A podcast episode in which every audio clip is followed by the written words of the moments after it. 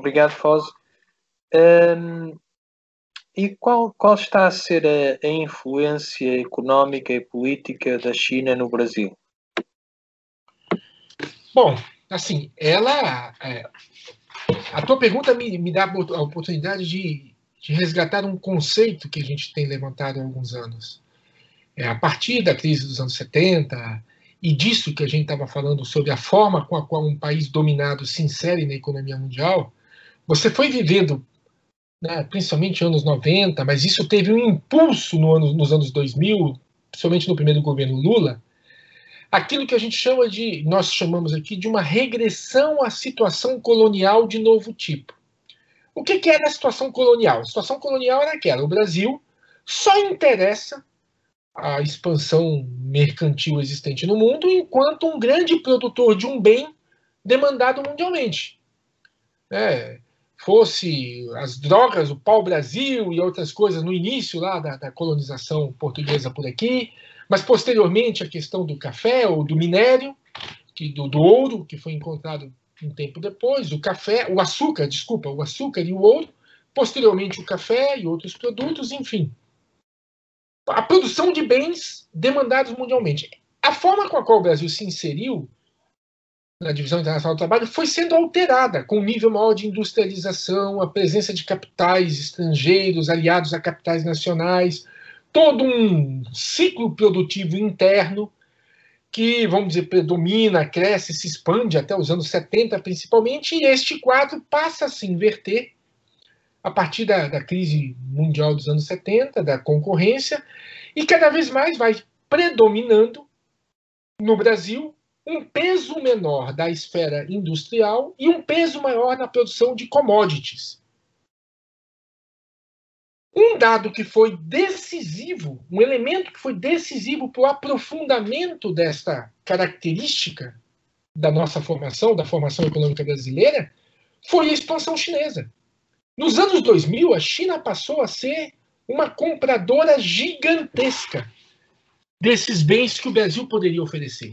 Principalmente minério, minério de ferro e outros produtos minerais, a soja, um outro elemento importante, principalmente para a ração de animais na China e, e, pelo consumo da expansão econômica na China, então você precisava ter um consumo grande. Mas o Brasil também passa a exportar carnes variadas, é, petróleo e alguns derivados de petróleo.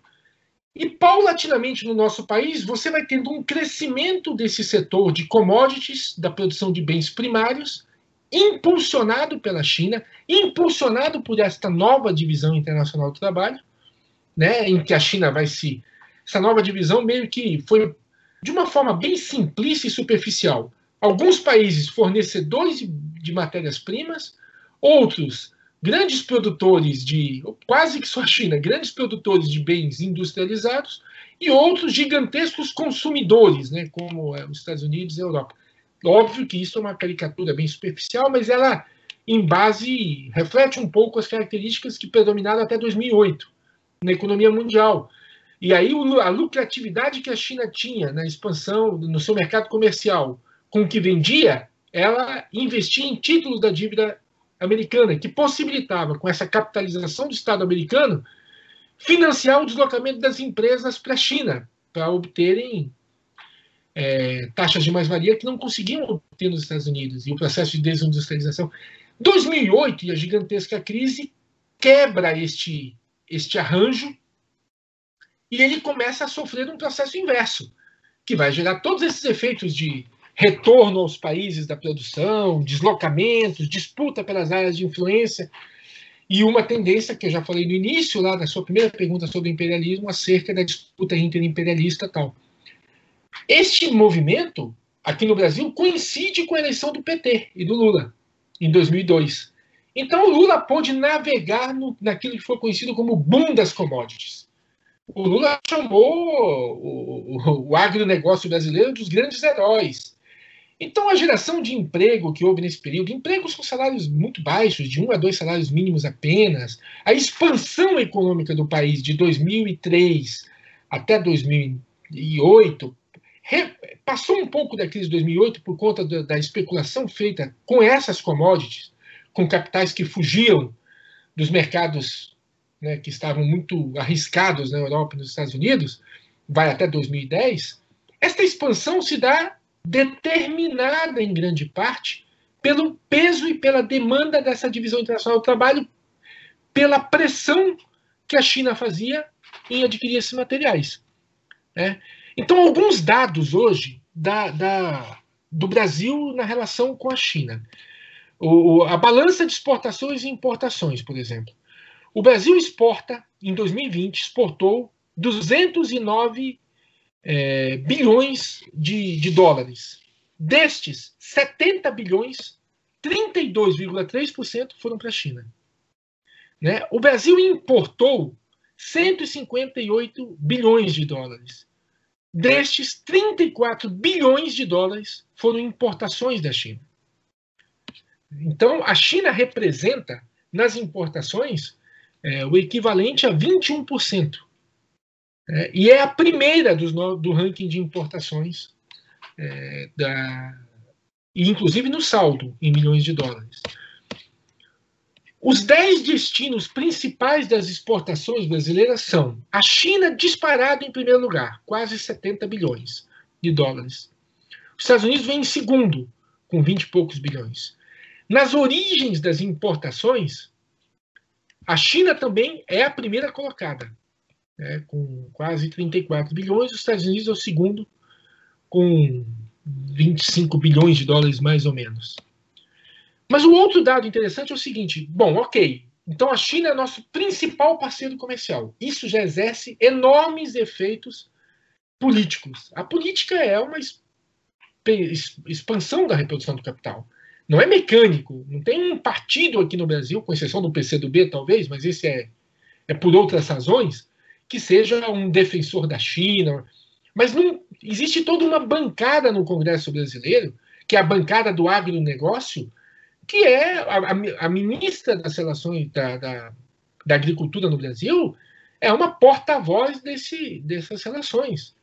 Então você tem todo um, um, um efeito político gigantesco né, sobre governadores de estado, sobre uma parcela dos ministros, mesmo no governo Bolsonaro, e sobre uma parcela enorme dos deputados e dos, membros do Congresso, deputados e senadores, como representantes desses interesses nacionais que, que dependem da compra chinesa.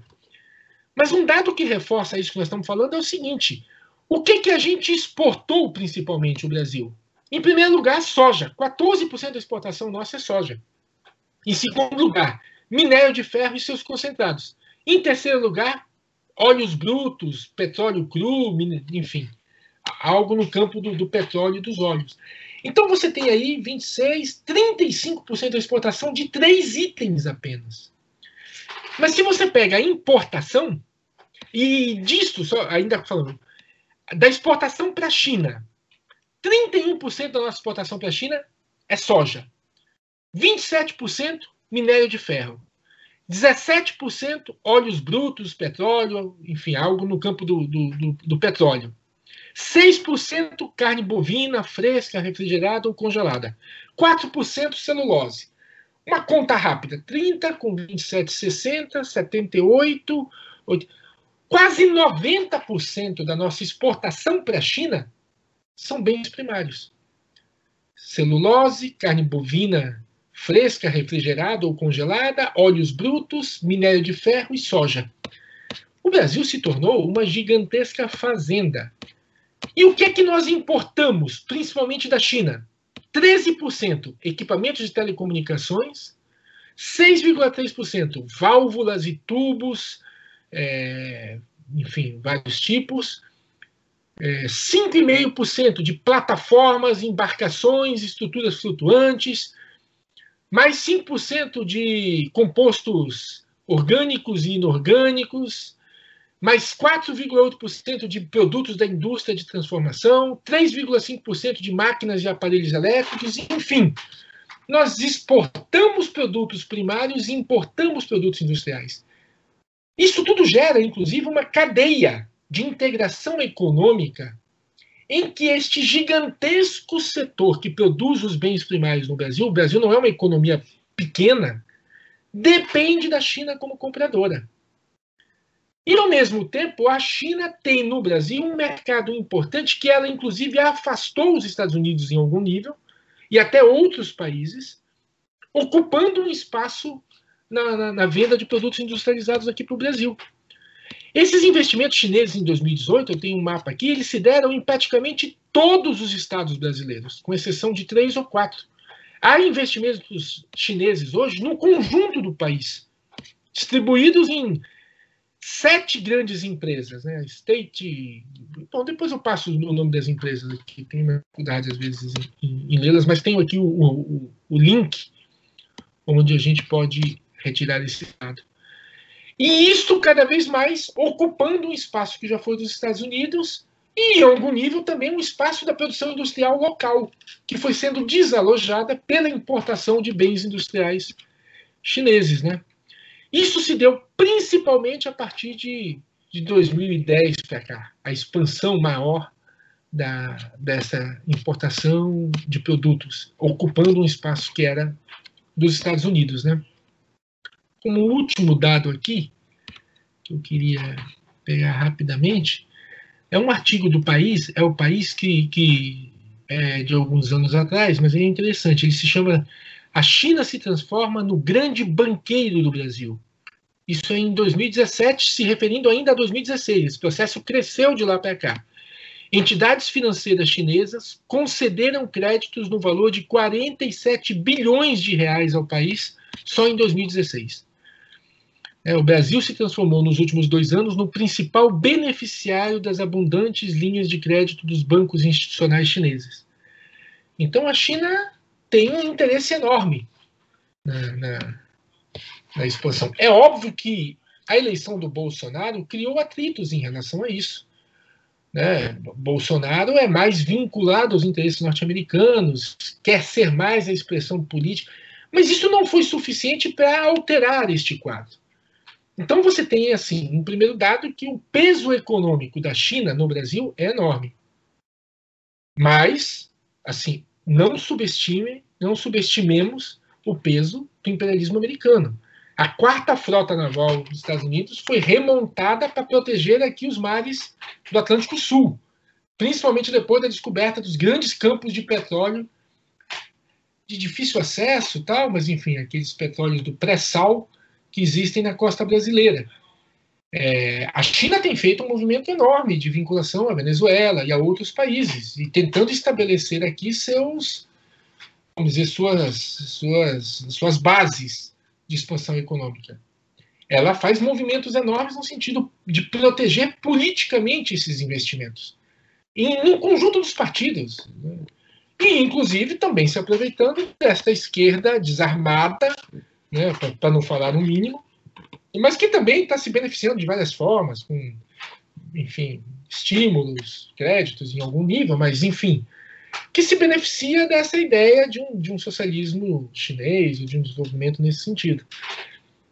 Então, é, não podemos subestimar o peso do capital chinês sobre o nosso país, tanto na transformação da nossa formação, nesta adaptação melhor do Brasil a, a ao imperialismo em crise, à divisão internacional do trabalho, nesta especialização maior do nosso país como produtor de bens primários, a gente chamou num dos nossos artigos de reprimarização, neste processo de desindustrialização, no fato de que nenhum setor do capital no Brasil está disposto a comprar essa briga. Aliás, existe uma unidade no Brasil no sentido de tentar negociar em melhores condições com quem puder negociar melhor conosco. Aliás, isso é uma característica do capital histórica. Getúlio Vargas negociou, negociou com o nazismo né, melhores condições para os capitais brasileiros. Entregou a Olga, esposa do Prestes, por conta disso, para mostrar o seu nível de compromisso né, e dos acordos. Depois ficou do lado dos americanos, quando os nazistas perderam a guerra, custaram, custou o Brasil entrar na Segunda Guerra Mundial. É, os, o governo militar fazia isso com os alemães também, os investimentos, ou com os japoneses, na concorrência entre Japão, Alemanha, Estados Unidos. E o mesmo faz hoje isso. O que o Lula tenta se apresentar, tentou se apresentar no período do governo, Lula e o PT, É como se o Brasil fosse um jogador independente no mercado mundial, porque negocia em melhores condições com China ou com Estados Unidos. E não resolveu esse problema. Não resolveu o problema das condições de vida do nosso povo. Você continuou tendo uma miséria gigantesca, uma insatisfação que explodiu em 2013 em gigantescas manifestações que levou o PT a, a ser afastado do poder. Mas pela ausência de uma posição proletária, pela ausência uma, dos comunistas no seio da massa, no seio dos trabalhadores, no seio do povo, esta insatisfação, esta rebeldia pôde ser capitalizada por posições de direita né, em torno do, do Bolsonaro. Esse desgaste pode se dar novamente em torno do Bolsonaro e dessas posições. O Lula pode talvez ser uma alternativa eleitoral que se apresente para tentar enrolar mais um tempo a nossa população. Mas sempre no sentido, por exemplo, você deu exemplos aí, mas aqui no Brasil, na, durante o, o, início do governo Lula, gerou um processo de greves, os trabalhadores achando que era possível tentar aproveitar o governo do PT para conquistar vantagens, melhorias nas condições de vida, de trabalho.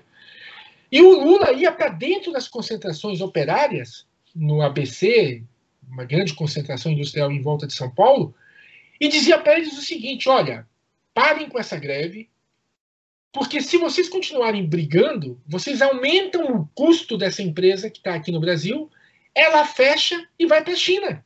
E várias fizeram isso. A Embraer foi um exemplo, pelos aviões, e outras fecharam e foram para a China.